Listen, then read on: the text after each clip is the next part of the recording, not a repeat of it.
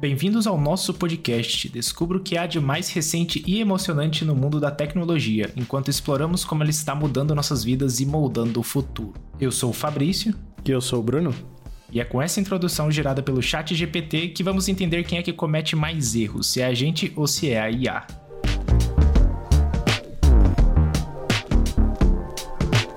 Hoje a gente vai falar do que a gente mais faz durante o ano, que é cometer erro, né, Fabrício? é. Um mais frustrante que o outro, dor de cabeça, cara feia. Qual foi o último aí que você cometeu no ano de 2022? Cara, teve muita coisa que aconteceu, mas eu acho que o que rolou mesmo, uma das coisas que mais me marcou assim foi usar o, o iCloud Drive no Windows, cara. Antes era uma beleza, tipo, era muito tranquilo de usar. Ele funcionava muito bem. Eu não, não sei se você lembra que no teve um evento da Apple que eles mostraram lá no macOS que ah, você coloca alguma coisa na sua área de trabalho, vai sincronizar sozinho com outro Mac, não sei o quê. Já faz uns 10 anos isso, não faz não? faz um tempão, é um tempão. E o esquema é que, tipo, se você instalar o iCloud Drive no PC, você consegue fazer a mesma coisa. Você seleciona lá a pastinha da área de trabalho e ele sincroniza também. Só que ano passado ele atualizou o iCloud Drive para o Windows, que, tipo, demora muito para atualizar. A Apple nunca muda nada no, nos softwares para Windows, né? E aí quebrou tudo, cara. Tipo, se eu criar uma pasta, eu não consigo renomear, eu não consigo deletar arquivo, eu não consigo mover arquivo. Tipo, eu só posso colocar lá. Tipo, uma vez que o arquivo tá lá, acabou. Não posso fazer mais nada. Uhum. Se eu quiser fazer alguma coisa, eu tenho que ir no iPhone, renomear a pasta, deletar o arquivo, qualquer coisa. Porque toda vez que eu tento fazer essa operação no PC, ele diz que o, o provedor de serviço de nuvem não suporta essa operação. Quebrou tudo, cara. é, o, o iCloud Drive nunca foi uma coisa muito. Boa. Como é que fala? Uma coisa bem feita dele. É. se, nem, se nem no Mac é bom, imagina no Windows, né? É, então. E aí, ultimamente a Apple tendo dado vacilo na sua própria plataforma, imagina na, na plataforma dos outros, né? É, exatamente. E aí foi uma das piores coisas que, que rolou, porque é, o iCloud Drive ele também é muito lento para fazer upload das coisas aqui no Brasil, né? Muito devagar. E aí eu tenho que mover tudo com calma das pastas que eu tinha no meu PC para uma pasta local e depois remover o iCloud Drive. Só que se eu remover o iCloud Drive, eu também perco a, aquelas senhas do iCloud pro Windows. Uhum. Porque ele coloca tudo no mesmo programa. E aí vira uma zona, cara. É muito zoado. Eu tô, tô movendo as coisas aos poucos agora, corrigindo aos poucos esses problemas aí. Mas depois da atualização que eles fizeram, já era, estragou tudo. Não, não, não tem nem sentido de usar, sabe? É, honestamente eu só uso o iCloud por causa que a Apple tranca a gente na plataforma dela e. É. e daí não compensa eu pagar outra. Na verdade, eu pago o Google Drive também, né? Por causa que. Ah, do podcast, aqui dos arquivos que a gente compartilha e tal, daí começa a ocupar bastante espaço. E o Google Fotos também parou de ser ilimitado gratuitamente, né? Então tive que colocar pelo menos um pouquinho do Google Drive aí, do, da versão paga, né? Uhum. Mas, é, de resto, backup do iPhone, backup das câmeras, a gravação das câmeras smart aqui de casa, tudo vai pro iCloud, né? Uhum. E não é, uma, não é uma opção, é, uma, é um requisito. Sim, não tem como fugir disso, né? Talvez daqui a uns 10 anos, quando a Europa obrigar a Apple a mudar isso também. né? Já funcionou com o USB, né? USB-C. Vamos ver com outras coisas agora. Sim. Bom, não lançou ainda o iPhone, né? Vamos ver o que eles vão fazer. É, verdade. Mas e aí, e do seu lado aí, você teve algum, algum erro aí gritante que você cometeu ano passado? Cara, pra mim o pior erro de 2022 não foi meu, mas foi pela ansiedade, né? A gente foi que atualizar a arquitetura do, do HomeKit logo na estreia, né? Uhum. O erro foi da Apple, mas eu também não esperei as outras pessoas atualizarem para saber se tá tudo certo. Uhum. Foi logo de cara. E isso aí foi uma semana de dor de cabeça no mínimo, assim, e me arrependo até hoje. Hoje tá tudo normal, mas me arrependo demais. Uhum. Mas, mas você não. Você não conseguiu atualizar ainda, né? É, eu não atualizei. Eu criei uma casa nova, né? Então ela tá no. Ah, é, verdade. Quando você cria uma casa nova, ela tá na arquitetura nova. que zoado, cara. E o lado bom foi que eu, eu tirei todos os hubs que eu tinha e agora tudo que vai pro HomeKit vem do Home Assistant. Então, pode-se dizer que o Home Assistant é o back-end e o HomeKit é o front-end, né? É, então, pelo menos agora você não depende da boa vontade da Apple, né? Sim. O Home Assistant ele é muito mais fácil de você gerenciar essas coisas. Principalmente automação. Automação eu nunca mais faço no HomeKit. Uhum. 100% no Home Assistant porque é, é de confiança e tem como fazer backup. Simples assim. É, a parte muito importante, né? O backup. Uhum. Além de ser muito mais customizável, né? Uhum. É, o Home Assistant é. é a melhor parte que tem da, de automação residencial, né? Dá pra você fazer de tudo. Gratuito e open source, né?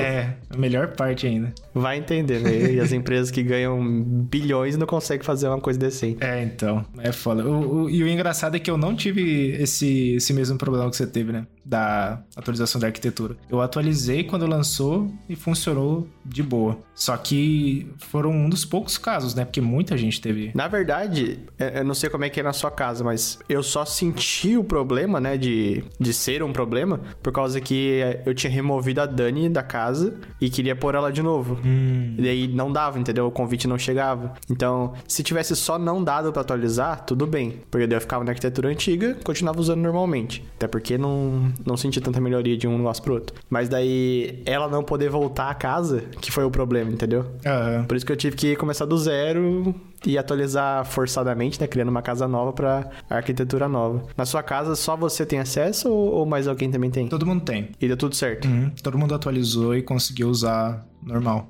É, deu sorte. Bizarro, né? Dei muita sorte, que é uma galera do problema. Foi tanto um erro admitido assim que eles tiraram o upgrade do ar, né? Tipo, hoje em dia você não consegue mais fazer o, o upgrade da arquitetura. É, pelo jeito vai voltar na 16.4, né? Mas vai saber se vai voltar 100% corrigido também. Falavam isso do 16.3 também, né? Então. É, é verdade. Vamos ver. E outra coisa ruim também, que eu dependia bastante da Apple pra fazer as coisas aqui em casa, é usar o iPhone pra fazer conteúdo aqui no canal, né? Antes era muito bom, cara. Gravava os vídeos, pá, fazia. transferia os, os vídeos por meio do. por meio da rede, né? Só que parou de funcionar as coisas. O aplicativo Files lá, que era bom pra caramba, eu conectava no meu PC e tudo, parou de mandar arquivo e começou a travar tudo. Você passou por isso também, né? Dele travar todo o seu celular, né? Sim. Semana passada eu queria passar um arquivo pela rede e travou sinistramente, assim, o celular. É, então, é bizarro, cara. E hoje em dia eu dependo bastante do iPhone pra, fazer gravação, né? Tem, eu, eu dificilmente tiro minha câmera de onde ela tá hoje, que eu uso para gravar meu, meu rosto, né? E aí eu uso o iPhone para fazer outros clipes de produto, essas coisas assim. E aí quebrou as pernas totalmente, cara. Muito ruim. Eu teve um dia que eu gastei horas e horas para conseguir passar uns clipes que, tipo, os clipes não tinham, não passava nem de 5 minutos se juntasse tudo, sabe? E aí eu percebi que, putz, não dá para depender da, da Apple para fazer essas coisas, não. Já quebrou, tá tudo quebrando, né? Os aplicativos estão horríveis. É, a sua sorte, entre aspas, é que agora, esse ano, tudo indica que vai vir um iPhone com USB-C, né? É. Então, por cabo vai passar dados mais rápido. Mas eu também nem sei se vale a pena, cara porque a, a, integração do iPhone com Windows é um lixo também. Mas quando você conecta o iPhone no Windows, ele não passa arquivo igual qualquer pendrive? Não, eu tenho que ter o iTunes instalado, tenho que autorizar um monte de coisa, e às vezes essa autorização não funciona, aí ele não consegue ler os arquivos. Caramba, que merda. É, ele é bem ruim, cara. Aí eu tô pensando em realmente investir numa câmera, sabe?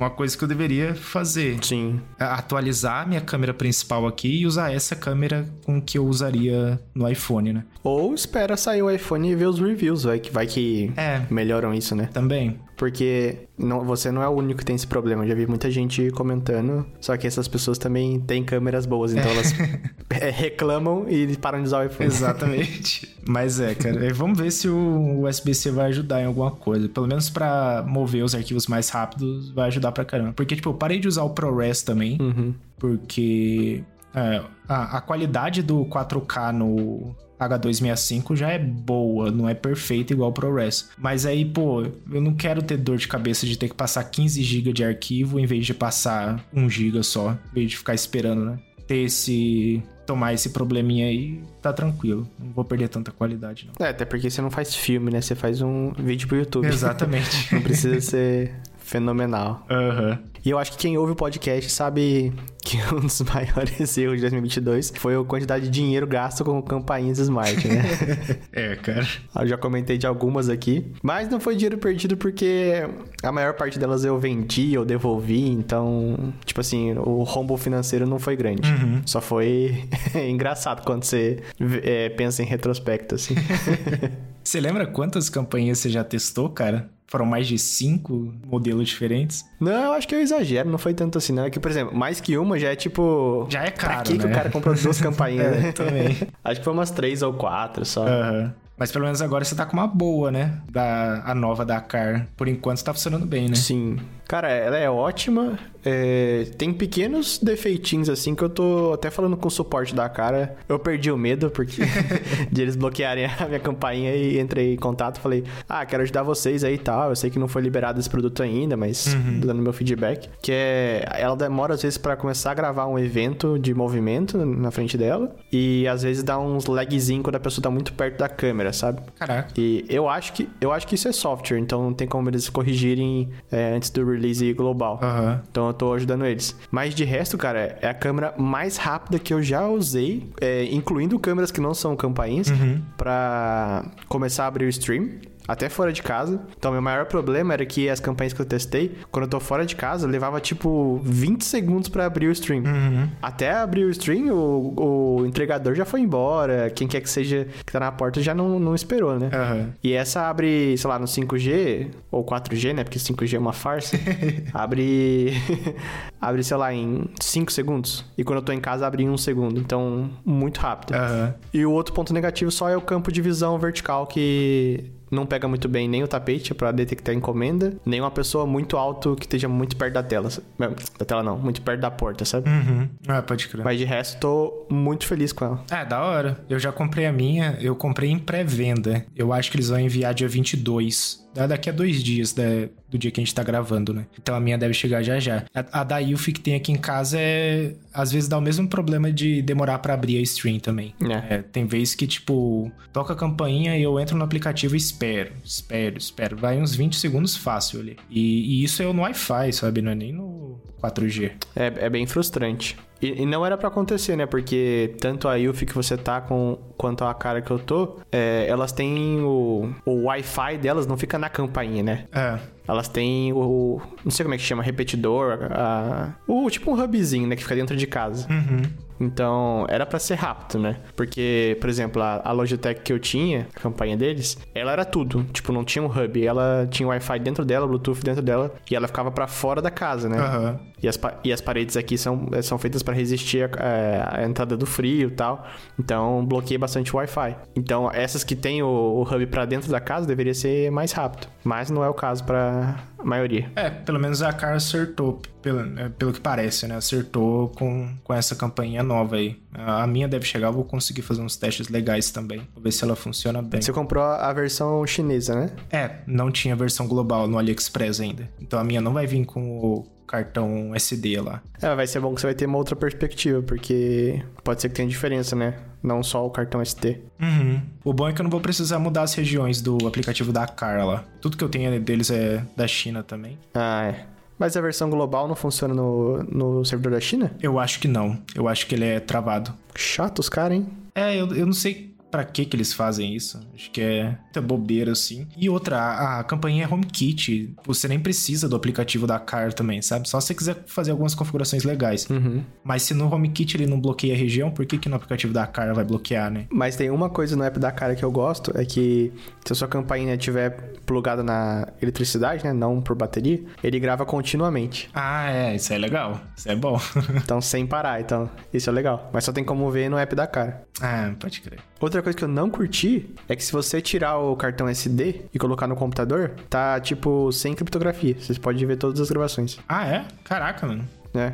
Enquanto as minhas câmeras da Ilfi aqui, se eu colocar no, o cartão no computador, não tem como ler os arquivos. Ah. E eu já mandei e-mail para eles, eles, eles falaram até qual criptografia que é. Bem, achei bem legal. Uhum. Eu não sei se isso é bom ou se é ruim também, porque pelo menos esse da cara você consegue extrair esses clipes, guardar num NAS, se você tiver, né? É, mas vamos supor, pra, pra campainha tudo bem. Agora pensa que você tem uma câmera que grava dentro da sua casa, por exemplo, a sala ou o quarto. Ah, é. Aí é zoado. O ladrão pode vir e, tipo assim, ok, qual motivo ele vai ter, né? Mas sempre tem alguém que quer, né? Sim, é, exatamente. É, pega o cartão SD e vê tudo que você tava fazendo. Uhum. Inclusive tem o áudio, né? Então, conversas. Vamos supor que você fala a senha de banco em voz alta, tipo, tá gravado, ele poderia ler só pegando o cartão. É, então. A entrada do cartão não é. Não é tipo dentro. Protegida? É, protegida? Não. Ah, zoado. Tanto do Wilf como do da cara é. Aquele cliquezinho, sabe? Tipo um você encaixa clicando no SD. Seria legal se tivesse, tipo, por um parafuso, sabe? Ah, eu, eu, eu tenho uma câmera. Era uma câmera, acho que é da Reolink, que eu testei, comprei no AliExpress há muito tempo atrás. Uhum. Para você tirar o cartão SD, você tinha que usar. Tinha que desparafusar, abrir ah, o compartimento lá do cartão SD e tirar ele. Pra pessoa roubar. É melhor, mas, tipo assim, a pessoa leva a câmera inteira embora, se ela quiser. É, tem isso também. é verdade. Entendeu? Não, não resolve o problema. Uhum. Aliás, essa Reolink eu tava vendo que ela é uma das mais indicadas para usar com Home Assistant. Sabia disso? Ela é boa, o, o, o RTCP lá, o servidorzinho lá de, de vídeo é muito bom. Né? Eu fui ver para comprar porque eu achei que era barata. Não, é super cara também, né? Ah, ela é cara. é preço de câmera HomeKit. Aham. Uhum. Ela é bem cara. A qualidade é muito boa. Eles têm até câmera com com zoom ótico. Acho que tem um lá que dá para dar zoom ótico de cinco vezes. E o bom do zoom ótico é que você não perde a qualidade, né? Uhum. Então, se você quiser filmar a placa de carro, o rosto de uma pessoa, bom, o link é legal. Eu queria fazer uma, uma câmerazinha a bateria aqui, usando uma webcam comum e um Raspberry Pi antigo e uma power bank. Você sabe quanto tempo uma powerbank consegue segurar um Raspberry ligado? Putz, não sei, cara. Porque aí vai ser o Raspberry e a webcam, né? É. Aí tem que ver quanto que é a webcam. Não, não faço ideia, cara. É. Porque eu queria ter uma câmera, tipo, móvel, assim, sabe? Pra colocar em qualquer lugar que quiser, né? Uhum. O que eu mais ia usar é pra impressora 3D. Daí eu coloco só quando eu quiser em frente da impressora 3D e fico vigiando. Uhum. Vai ter até uma. O prédio da frente do meu prédio aqui vai demolir, né? Uhum. Daí eu queria acompanhar a demolição pela câmera. Caralho. Estando fora de casa. Uhum. da hora, da hora. Mas é, mas é interessante. Eu não sei quanto tempo que, que aguenta numa power bank. Mas deve dar uns um tempinho legal. Depende também da capacidade da power bank, né? Né.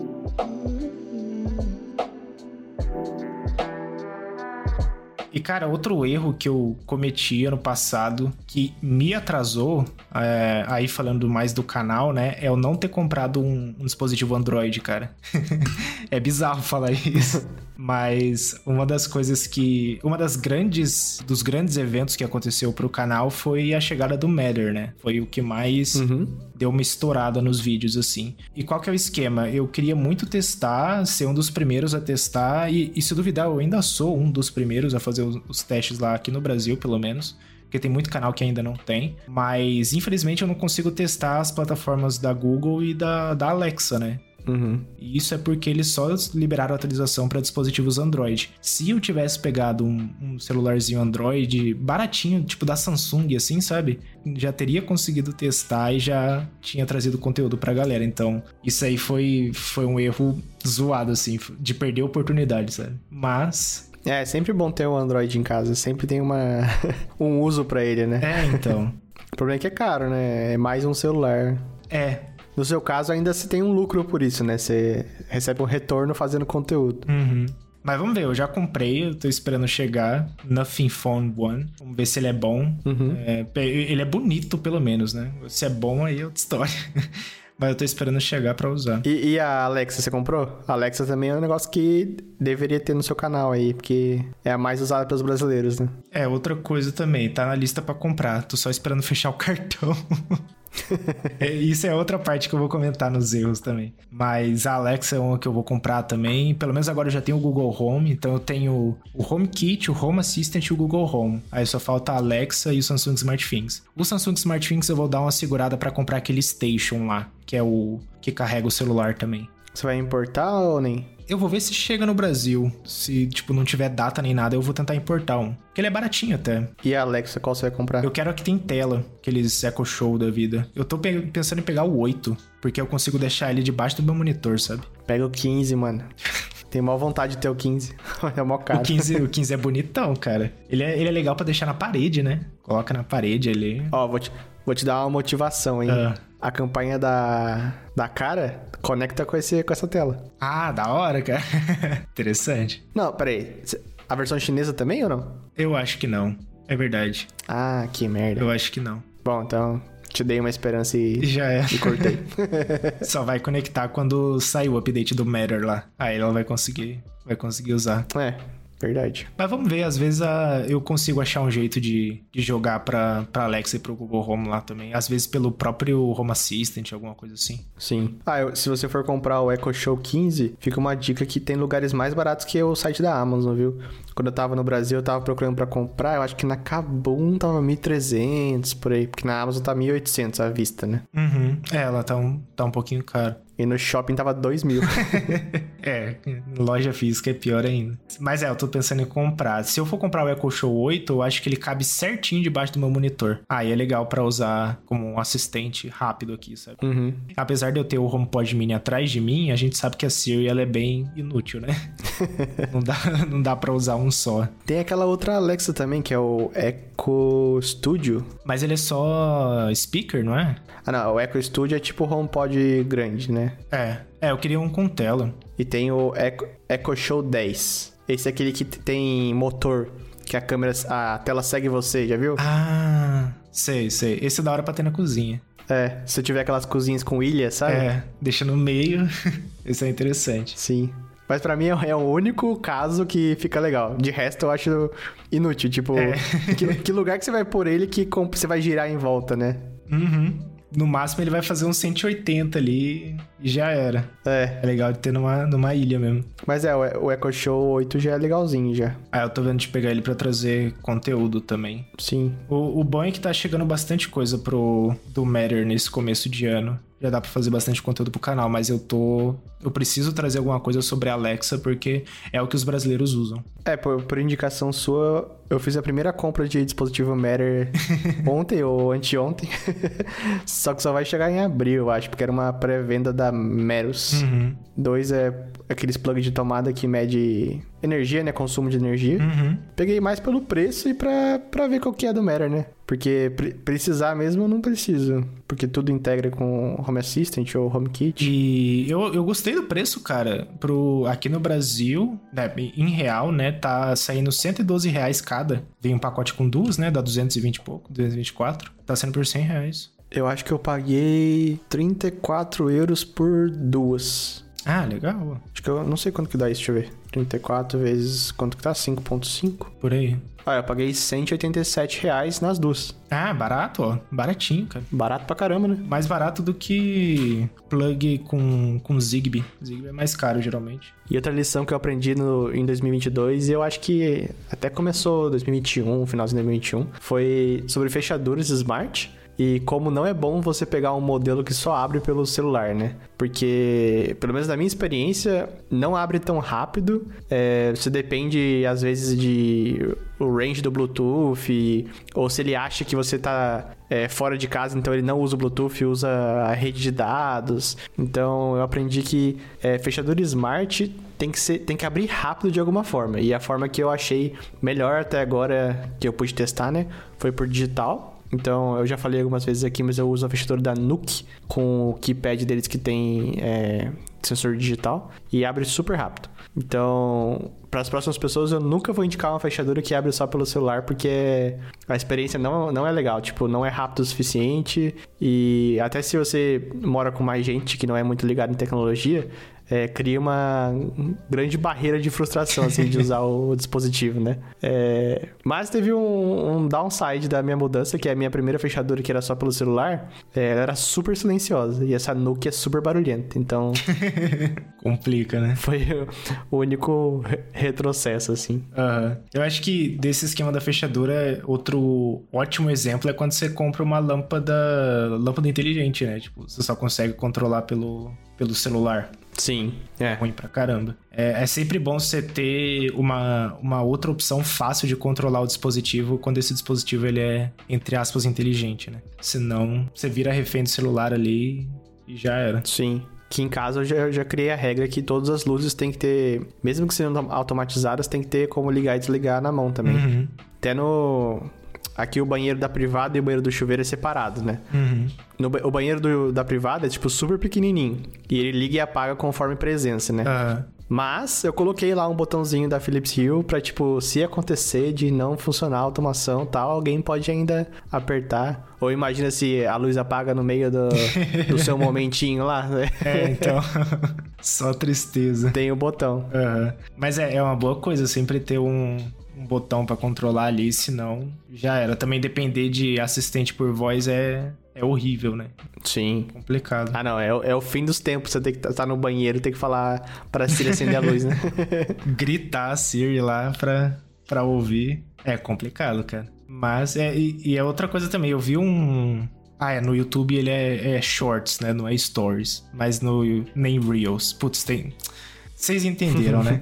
É tudo igual. É tudo igual. No YouTube tem. Eu vi um shorts lá de um cara que. Que usa principalmente a Alexa e ele usa as lâmpadas inteligentes conectadas nela, né? E aí o cara ficou sem internet. E já era. Consegue mais controlar. Só conseguia ligar e desligar no, no interruptor. Uhum. Só que mesmo assim, quando você desliga uma dessas lâmpadas, é, ela resetava a configuração. Então não ficava a mesma cor que era antes. Mano, horrível, cara. Sim. Péssimo para você ter essas essas, esse tipo de, de dependência na sua casa, né? A casa inteligente ela tem que ajudar, não complicar a coisa. Ah, então.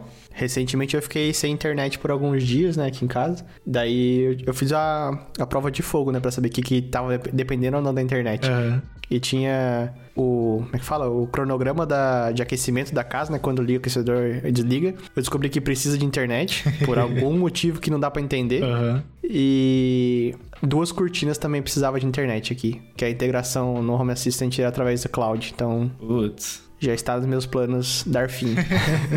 é a melhor coisa que você faz, cara, porque cortar esse tipo de, de dependência ajuda bastante, né?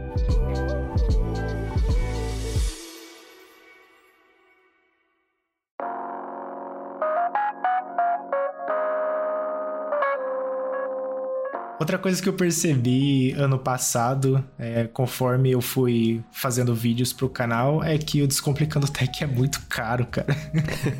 e é bizarro falar isso porque antes, quando eu tinha o meu, meu canal antigo, era canal de jogo, né? Então eu jogava e já era, gravava ali, eu jogando e tudo mais. Então o gasto que eu tinha era com jogo. E geralmente eu comprava jogo na promoção. Pagava 50 reais, 100 reais e tudo mais. E com o Descomplicando Tech eu compro bastante coisa para fazer review. E se eu compro. E se eu demoro para comprar alguma coisa, o vídeo já não é mais tão relevante, né? Uhum. Aí eu, eu comecei a comprar bastante coisa nova, assim, e que a gente sabe que é caro. Quando a gente tenta pegar alguma coisa que ainda não tá fácil de comprar, acaba sendo caro, para fazer os reviews. E na época, em 2022, eu ainda não era parceiro do YouTube, né? Então não recebia nada. era só gasto. Era só gasto. Aí eu percebi que o Descomplicando Tech é caríssimo, cara. É... E o problema é você comprar o dispositivo, fazer review e não ter mais uso para ele depois, né? Sim. Porque aqui acontece bastante. Eu compro só para fazer review e aí depois eu preciso arranjar um jeito de vender. Só que muita coisa não, não é fácil de vender, né? Pô, vou vender um sensorzinho da car de, de, de porta. A pessoa vai comprar, mas sendo que pode comprar um novo no AliExpress. Né? Então, eu descobri que ele é, o canal acaba sendo caro, né? Tanto que esse ano, no, no, finalzinho de 2022 e esse ano, eu comecei a fazer bastante conteúdo onde eu trago a notícia, trago a novidade, mas eu ainda não tenho o produto, né? Aí eu. Eu tinha que arranjar uma forma de conseguir as parcerias lá, né? Porque quando você conseguir receber os produtos para testar e depois devolver. É bem mais fácil. Pelo menos você não tem o custo de, de comprar, né? É, então. É, uma hora chega. Tem que esperar o canal crescer um pouquinho. Eu já mandei um contato para as empresas, mas é difícil, né? Uhum. A galera vai olhar, vai falar assim: ah, não, beleza, esse cara consegue trazer venda para minha, pra minha empresa, senão não vão nem me responder, né? É. É complicado. Mas. Mas é, é uma grana e, e não é nem questão de equipamento assim, a maioria das coisas eu já tinha, né? Já tinha um PC que dava para editar vídeo, já tinha câmera, já tinha microfone, então não acabei gastando com isso. Mas com um dispositivo para fazer review é caro. É, infelizmente fazer dinheiro custa dinheiro, né? é, exatamente, cara. Mas agora pelo menos a Descomplicando Tech já é parceiro do YouTube. Eu não ganho rios de dinheiro, acho que vai demorar para eu conseguir tirar meu primeiro pagamento do YouTube lá, mas com esse primeiro pagamento eu vou conseguir investir de volta no canal, né? Já é uma coisa interessante aí. Ah, e outra coisa também, quando eu faço esses vídeos de notícia é, e novidade e tudo mais, eu consigo saber exatamente quais produtos a galera tá interessado. Então não preciso gastar dinheiro em coisa que eu não sei, sabe? Sim. Aí sim eu compro a coisa certa para fazer review. Porque senão já era, cara. Mas a Alexa até agora nada, né? é, a Alexa até agora nada. Tá ótimo o seu Analytics. até agora. Mas vamos ver. Aí, quem sabe as coisas dão uma, uma melhorada. Ah, mas pra você ter noção, acho que de equipamento que eu precisei comprar, que eu comprei recentemente, foi o, o celular, né? O, o Android lá. Uhum. Que aí eu vou precisar para testar com a Alexa Você comprou da China ou comprou no Brasil? Comprei da China. E chega de boa o celular no, no Brasil? Uhum, chega tranquilo, cara. A galera compra Xiaomi direto, compra OnePlus. O OnePlus vende bastante na China lá. Mas taxa com certeza na, na alfândega. Taxa, taxa. Mas não é muito não, porque o geralmente os celulares que vendem lá são muito baratos. Então quando vem uma taxa, é uma taxa baixa, sabe? Entendi. Aí, aí vamos ver. Chegando eu vou conseguir trazer mais uns vídeos interessantes também. Mas aí a próxima aquisição é a Alexa. Comprar para ter aqui, configurar, fazer os vídeos certinho. Tem bastante coisa de Google Home para trazer também. Agora que o aplicativo que eu tenho acesso às automações lá, aí tá bem mais interessante de, de testar. Sim. Mas mantendo nessa linha aí de produtos que, que você quer comprar, não compre Sonoff. Sonoff é um dos meus erros de 2022. Uhum. Nossa, eu achei que, tipo assim, ah, o negócio é Zigbee, então provavelmente funciona, né? Como que podem errar num, sei lá, sensor de movimento? e, nossa, minha experiência foi terrível. Uhum. Tudo o Sonoff que eu, que eu comprei para testar desconecta da rede em algum momento, ou simplesmente, sei lá, não reporta o que tem que reportar. Péssima experiência. Uhum. E, eu, e eu vim do mundo onde eu compro tudo a cara, né? Então a cara é tipo a elite desses produtinhos, apesar de ser barato. Uhum. Mas eu, eu, eu comprei o Sonar quando eu tava no Brasil, porque a, a cara não tem tanto assim, né? Uhum. Tem no Mercado Livre uma coisa ou outra, mas não tem tudo que você quer. Sim. Apesar que não tem motivo para não ter, né? É barato, então é. Deveria ter mais gente vendendo. Eu acho que a galera não conhece mesmo, cara. O, geralmente o pessoal conhece Sonoff, M Smart, Tuya, a Cara mesmo. É que a Cara também começou sendo um exclusivo do, do HomeKit, né? Só depois que eles começaram a integrar com Alexa, Google Home. Acho que tem um pouco disso também. Ah, sim, é. Verdade. Mas é uma das, para mim, é uma das melhores marcas. Eu acho que tem uma turma de automação residencial que veio muito antes dessas coisas de Apple, Google e, e Alexa. E sei lá, é um outro universo que eu nem participo, sabe? Mas existe assim. Uhum. e de vez em quando você tromba com alguém na, na, nos chats, nas, nas comunidades. Uhum. É interessante. Que sempre surge o nome de uns produtos bizarros, assim, sabe? Uhum. De, ah, mas isso só funciona com a plataforma XPTO. Daí você nunca ouviu falar daquela plataforma, sabe? Uhum.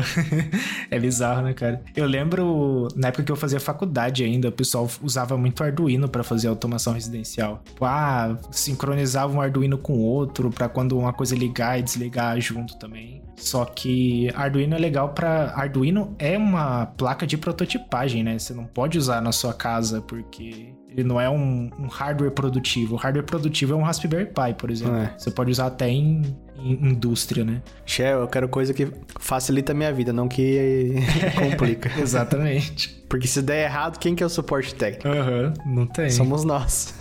aí, é, aí é difícil. Mas é, tem todo um esquema de uma comunidade de casa inteligente que veio bem antes disso aí. E eu lembro, a galera fazia portalzinho na, no, no próprio no próprio dispositivo para você acessar via Wi-Fi e tudo mais. Uhum. Tô de boa. Agora, agora que tem essas plataformas novas, eu prefiro investir mais nela. Sim. Eu acho até engraçado quando eu vejo. Eu lembro que há muito tempo atrás, acho que o Castanhari fez um, um tour na casa dele. Hum. ele mostrava que o iPad controlava TV, luz, não sei o quê. e é, eu, eu sempre fico de olho, né? Daí eu vi a, a interface na tela do iPad, não era nenhum sistema assim conhecido, sabe? Deve ser específico de uma empresa. Daí, eu não teria esses. Uh, eu não contrataria uma empresa para fazer automação na minha casa, assim, porque eu ia ficar frustrado. Tipo, tudo que eu quero fazer, eu preciso pedir pra empresa fazer para mim. Daí não, não rola. É. Mas ele, ele usou o método de automação chamado dinheiro, né? Ele pagou e fizeram pra ele. É. Essa dor de, dor de cabeça ele não teve, né? Sim. Mas é, é, complicado, cara, porque eu conheço empresa que faz isso. E tem uma coisa que tá. que até hoje eu acho errado, mano. A galera vem de casa conectada como causa casa automatizada, né? Tipo, uhum. eles vendem ali um iPad com um aplicativo tosco, feio pra caramba, né? Que, sei lá, é, você me entende, né? Não é um negócio bem, sim, sim. bem desenvolvido para todas as plataformas e tudo mais. Mas enfim, eles vendem casa automatizada como casa conectada. Se, se, se de qualquer jeito eu tenho que apertar um botão para ligar uma luz e não tem uma inteligência para isso, né? Ele, ela não liga automático no pôr do sol ou por aí vai, não é uma casa automatizada, é uma casa conectada e, e já era, né? E não tem problema nenhum, tem gente que só quer ter o controle no celular. Exatamente. É, o problema é quando a empresa vende a coisa errada, né? Dizendo que não, agora tá tudo automatizado, mas não. Você só tem. Só, só consegue controlar as coisas ali. A automação é outra coisa. Aí, aí complica. Mas é, é, tem altas empresas que são só um. Eles fazem algum tipo de automação. Não sei, às vezes usam um portalzinho, alguma coisa assim, um aplicativo bem zoado. Nossa, aliás, eu fiz uma automação totalmente inútil. Quando eu contei pra. Não, ela é útil, mas é totalmente desnecessária. Assim. Uhum. Quando eu contei pra Dani, eu contei já falando: Ó, eu sei que não é necessário, mas eu tô afim de fazer. Eu peguei aqueles cheirinhos de banheiro que você espirra, sabe? Uhum. Daí eu procurei a única versão que era por botão, não, não que fosse apertando, sabe? Mas tem um botão que triga um motorzinho para espirrar. Uhum. Só que essa versão também vinha com sensor de movimento. E eu não queria, porque eu não quero que toda hora fique espirrando, né? Uhum. Daí eu cobri com fita adesiva preta para não pegar movimento. Uhum. Coloquei um switchbot grudado, que é aquele aparelhinho que aperta botão. Fiz uma case na impressora 3D para esse para esse é, spray. Caraca. E daí coloquei uma automação, tipo assim, se a pessoa ficar mais de 4 minutos no banheiro, é, aperta o spray. Uhum. E daí ele só vai, tipo, apertar de novo depois de, sei lá, meia hora, quando alguém ficar mais 4 minutos no banheiro. Caraca. É... Foi divertido, mas é totalmente desnecessário. Era mais fácil você só apertar com a mão. né? Mas é da hora, né? Você dá pra ver qual que é o limite da imaginação da, de automação aí. Sim. Dá pra fazer bastante coisa, bastante coisa legal. E outra coisa também relacionada à casa casa conectada é que o Matter não é lá essas coisas por enquanto, né, cara? E acho que um dos meus maiores erros aí foi acreditar demais em promessa de fabricante. o Matter lançou, só que até agora não funciona bem, cara. tem, tem muito problema acontecendo, principalmente quando você quer conectar mais de uma plataforma. Quando você usa em uma só, não dá tanto erro, não. E isso não sou só eu, eu vi vários vídeos no YouTube de outras pessoas com os mesmos problemas e parece que a plataforma que menos dá problema por enquanto é o Apple HomeKit. Uhum. Que se for pensar, o Matter ele usa um pouco do código do próprio HomeKit, né? Então já era de se esperar. Mas teve um cara, eu não vou lembrar o nome dele, mas ele fez um vídeo muito bom comparando diversas plataformas. E parece que a plataforma da Tuya, acho que é Smart Life, alguma coisa assim, tinha uma escala lá, ele, ele testou 10 dispositivos, e aí toda vez que um dispositivo dava certo ou falhava, ele marcava lá, né? Uhum. Os 10 dispositivos falharam nessa plataforma da Tuya, e no HomeKit falhou só dois ainda falhou, que é um problema, mas falhou só dois. Ah, acho que eu vi isso aí. Então o negócio tá feio, sabe? Tipo.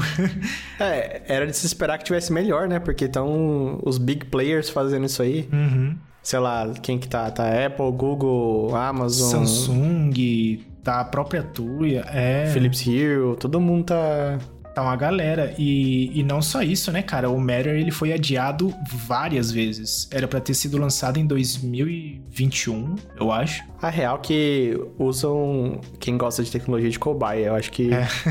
como a grande. A maior parte das pessoas nem vai. nem sabe o que é Matter, nem quer saber o que é Matter, só quer saber se funciona ou não na sua casa. Uhum. Eles não estão ligando muito, sabe? Quem vai se chatear são as pessoas que estão dispostas a a testar de novo daqui a dois meses, sabe? É, então. Exatamente, cara. Mas, mas é bem frustrante, cara. Eu, eu realmente esperava mais, sabe? Eu achava que eles, eles, sei lá, teriam gastado mais tempo em testes e, e deixando a plataforma mais robusta também. Tipo, beleza, estão lançando só agora os, os produtos que usam Matter, né? Mas mesmo assim, cara, tipo, Cadê? A, a, Google até hoje não lançou atualização, cara. Eles lançaram o Matter uma vez em, no, em dezembro, ou no, ah, não, acho que foi final de novembro. Até hoje não teve uma atualização correção de bug, cara. E tem um monte de bug. Até agora meu Eevee não funciona no, no Google Home. Sim. É, eu acho que na real, porque você falou que a maior parte dos problemas é quando integra uma plataforma com a outra, né? Uhum. É, eu acho que na real ninguém testou.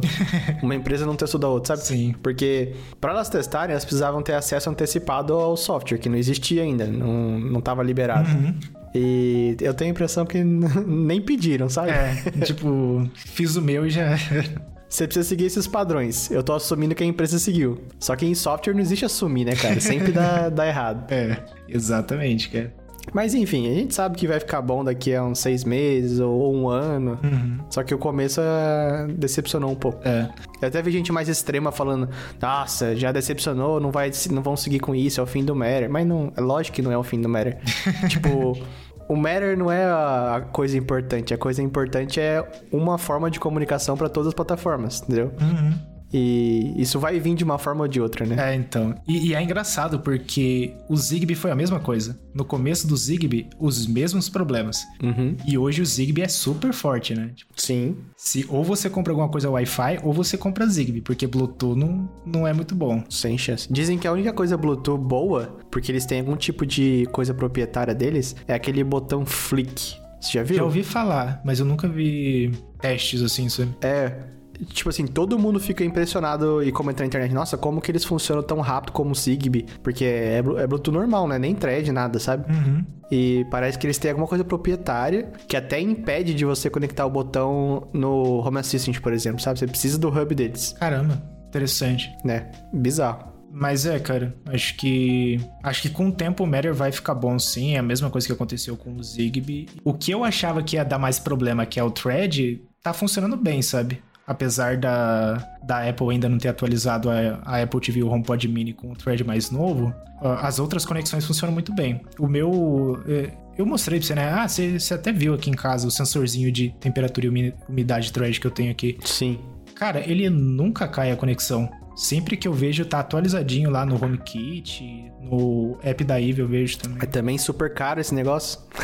é, ele é carinho Eu queria comprar, eu queria comprar porque eu achei ele muito bonito o display, mas nossa, achei caro demais. Eu dei sorte porque eu comprei antes da, da alta demanda. Uhum. Então, hoje ele tá 200 e pouco, acho que é 220. Não, eu vi 240 no AliExpress. Eu comprei por 160, cara. Então eu peguei um preço bem legal. Né? Qual que é o nome dele mesmo? É King Ping Ximping. Como que é?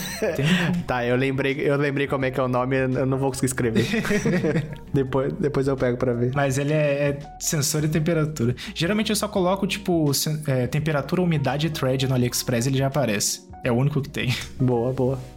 Depois eu vou olhar o preço atualizado. Porque tem duas versões, né? Tem a M e a P, se eu não me engano. Tem um monte. Você tem que comprar a T. T que é a T de thread, né? Ah. O M é o do Xiaomi do Mi Home, o H é só HomeKit e o T é o thread que aí funciona com HomeKit também. Entendi. E que no futuro, de acordo com promessas de fabricante, olha lá, eu acreditando que nem trouxa de novo, eles vão, vão receber a atualização do Matter também. Mas isso aí eu só vendo mesmo. O de HomeKit tá 27 euros pra mim aqui. Deixa eu ver, eu não tô achando de thread. Você falou que é T? Isso.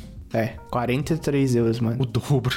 O dobro do preço. Uhum. Mas é, a procura tá alta mesmo, cara. É, eu vi só agora alguns canais brasileiros falando desse sensor, sabe? Que chegou, tipo, agora e tudo mais. Então eu dei muita sorte de comprar antes. Engraçado, por, qual, qual é a razão para ele ser caro assim, né?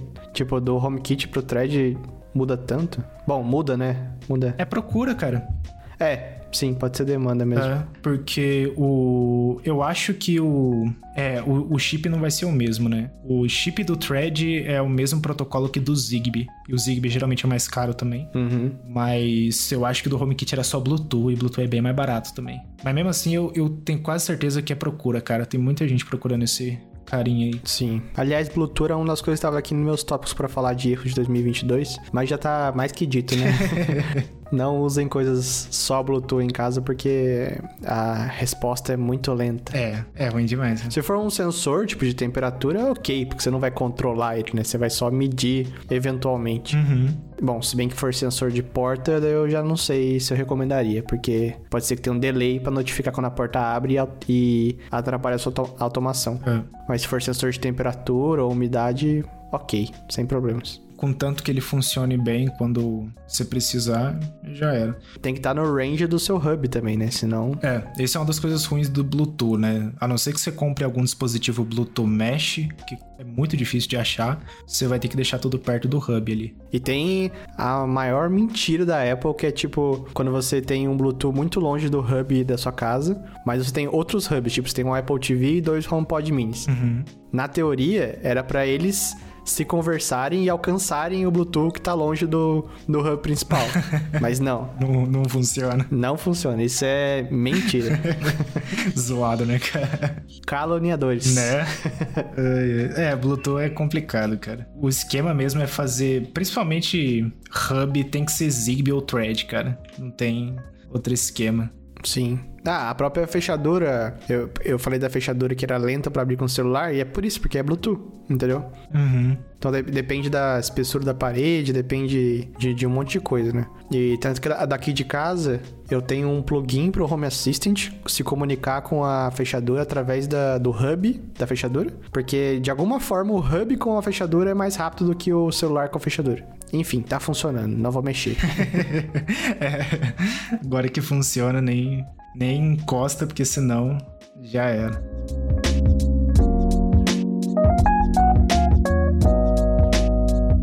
E outra coisa que, tipo assim, para mim já é certo numa próxima casa ou para indicar para alguém, é como fazer uma rede boa residencial é cabear a sua rede mesh. Esquece roteador mesh que, que faz, se comunica um node com o outro sem fio, porque perde muita qualidade e não é tão difícil passar cabo nos conduits, depois que você aprende, você fala, ah, agora é, é, é esse, esse é o novo mínimo, sabe? Uhum. então, se alguém tá na dúvida aí, é, faz um esforço, tenta passar o cabo, ou contrata alguém. Não deve ser tão caro assim, acho que, sei lá, uns 200 reais alguém deve fazer isso, passar o cabo pra você. É um trabalho bem rápido, né? A não ser que sua casa seja extremamente antiga e os conduítes estejam esfarelando de tão velho. Ou enorme, né? Ou enorme, é. Se for uma mansão também. Mas se você tem um casão, você tem dinheiro também. é. Não vai reclamar por 200 reais pra pagar um serviço bem feito, né? E cabo também, cabo de rede no Mercado Livre super barato, então... Uhum.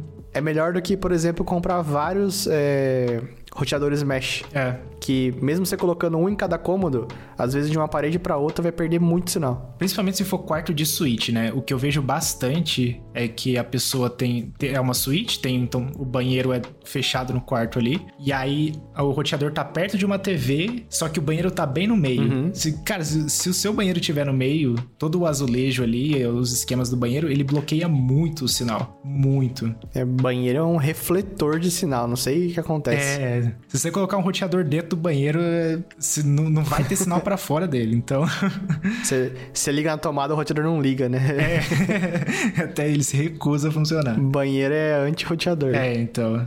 Então, o esquema realmente é, é passa-cabo. Isso, isso é uma das coisas que eu tava escrevendo para um dos vídeos futuros aqui do canal, que é quando você tiver. São dicas para quando você tá construindo uma casa, né? Pô, tô fazendo uma casa nova, como que eu deixo ela pronta para receber dispositivos inteligentes? E aí, o, uma das coisas que eu coloquei lá é tenta passar o máximo de cabo de rede possível, tipo, todos os cômodos. Porque geralmente nos cômodos você já vai ter um, um cabo de TV, né? Aquele coaxial. Uhum. Passa o cabo de rede junto, sabe? Tipo, já adiciona ali, manda um cabo de rede pra, pra cozinha também. Se você quer ter câmera, câmera de segurança, manda para fora da casa também. O cabo de rede, muitas das vezes, ele é, ele é bem resistente a, a temporal, né? Chuva, sol tudo mais. Você só precisaria deixar o, o terminalzinho dele impermeável ali. Mas é, é muito importante você ter o cabo espalhado pela sua casa. Ajuda pra caramba, sabe? Sim. E aí é uma dor de cabeça menos que você tem. Imagina, tipo, você terminou de construir sua casa, mobiliou tudo. Você percebeu que um local da sua casa tá com Wi-Fi ruim. Se você já tem o cabo de rede passado,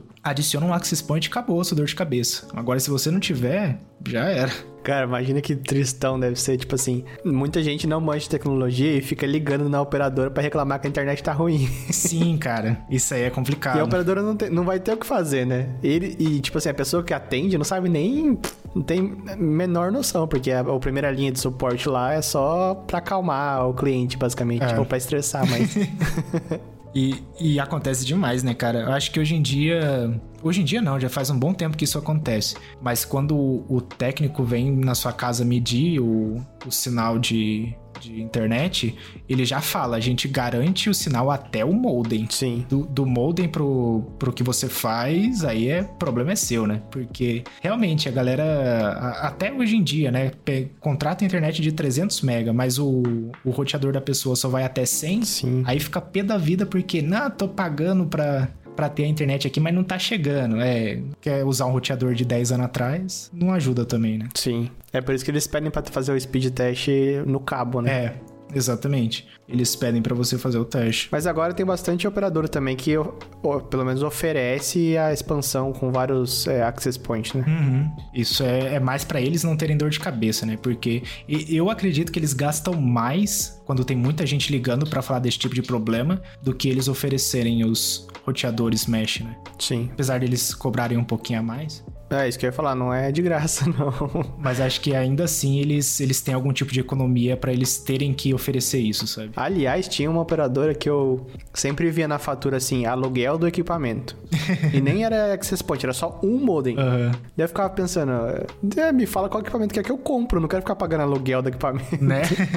É que o geralmente o equipamento já tá embutido no preço, né? Porque igual o modem da Vivo que eu tinha na minha casa antiga, eu não fiquei com o modem. No fim, eles foram buscar, porque eu cancelei de lá, né? E Sim. coloquei aqui.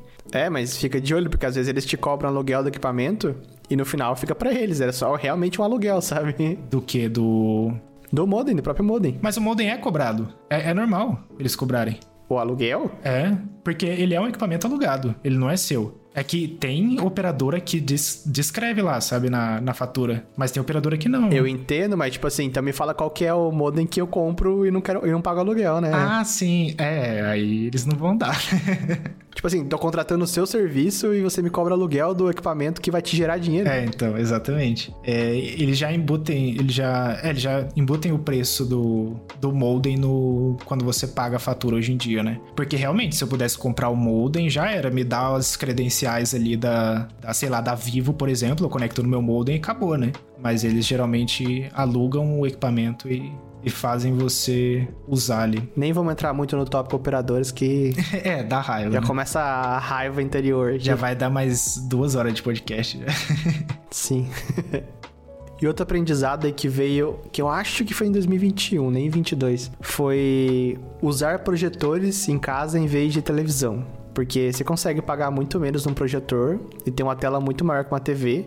Inicialmente, parece uma boa ideia. Uhum. Só que a gente tenta ver o setup mais barato possível, né? é. Então a gente não leva em consideração que projetor, querendo ou não, não funciona bem projetando numa parede branca. Uhum. Ele precisa de uma tela que tem um material específico para refletir a luz certinho. E isso nunca entra no orçamento quando você vai pensar no projetor. Entendeu? Sim. E eu ia, eu ia falar isso como reclamando do projetor que é ruim, compra uma televisão e tal. Mas talvez o problema seja eu. Assim, eu não, eu não comprei as coisas ideais para o projetor funcionar. Uhum. É, e daí acabei voltando para uma televisão. Mas eu acho que se você tiver um setupzinho bacana, tem bastante projetor hoje que já vem até com Android, então é, é uma opção legal. Até se você não tem como colocar uma televisão, não sei se não pode furar a parede ou não tem um hack, é uma opção de, de troca, né? De substitu substituição para televisão. Uhum. E até tem uns agora também que você leva tipo, é tamanho viagem, né? Você pode. Ele funciona na bateria, então é legal pra você levar, sei lá, se você for. Sei lá, é, acampar. Uma casa de praia, talvez. É. Melhor, né? Uma coisa que eu não sei se ainda acontece nos projetores mais, mais modernos, ainda precisa trocar lente? Ou você não manja? Na teoria precisa. Precisa. É, é outro gasto alto também, né? Porque a lente não é barata. Ninguém troca, mano.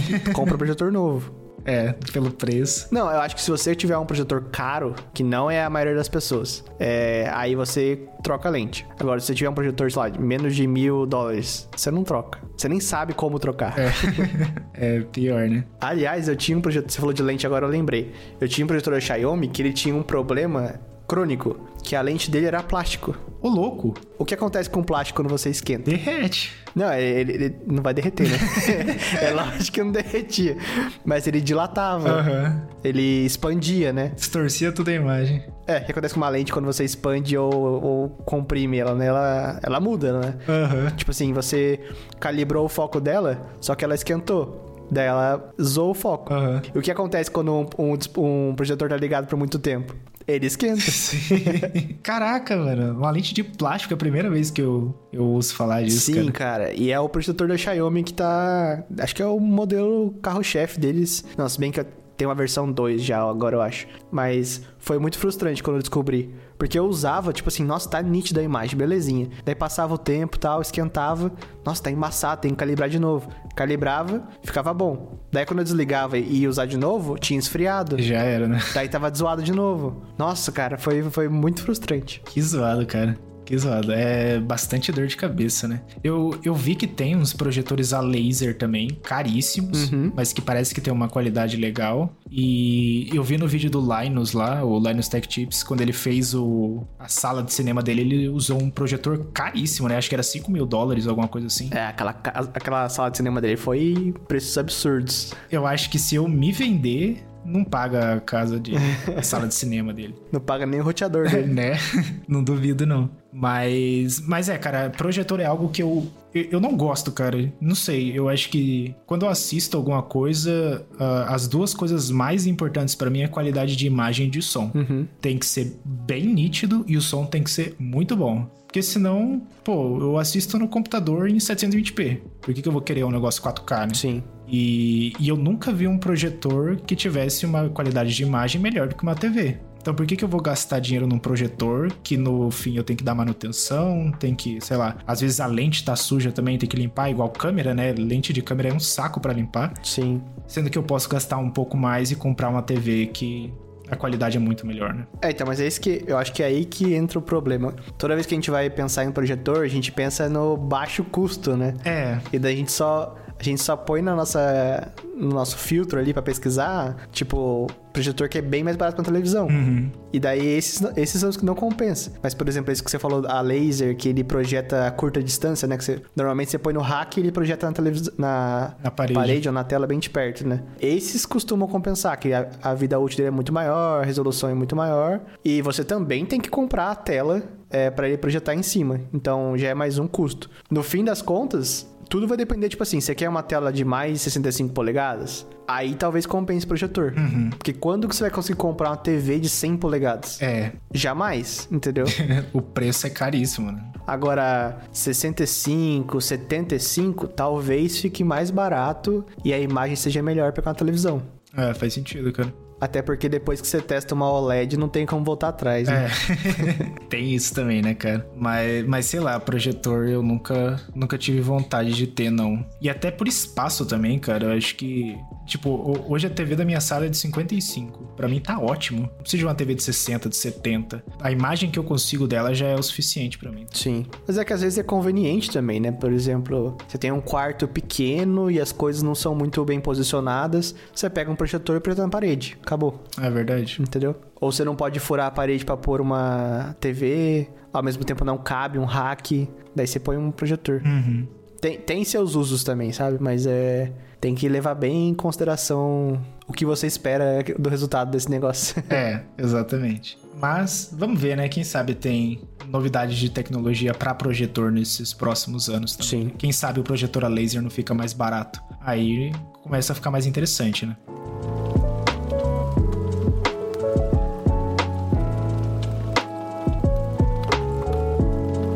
Acho que chega já de falar nossos erros, né? Tipo, já foi muita coisa errada aí. Vamos pensar que 2023 vai ser mais acertos, apesar que a gente sabe que não vai, porque a gente não tem paciência para fazer as coisas de qualquer jeito. é, exatamente. Eu ainda vou ficar batendo a cabeça com o Matter e o Matter vai continuar dando problema, mas é assim que a gente aprende também, né? Com certeza. Vai render conteúdo pro seu canal, pelo menos. Vai. e por hoje é isso aí, então. É, siga a gente lá nos nossos twitters. Primeiro, arroba OutroTechCast. E o meu é arroba BegonCal2. E o seu, Fabrício? O meu é Faber Underline Goncalves. E avalie cinco estrelinhas no seu aplicativo de podcast favorito, por favor, que ajuda a gente bastante. Obrigado, Giovanni, por mais essa edição do podcast e até a próxima semana. Falou!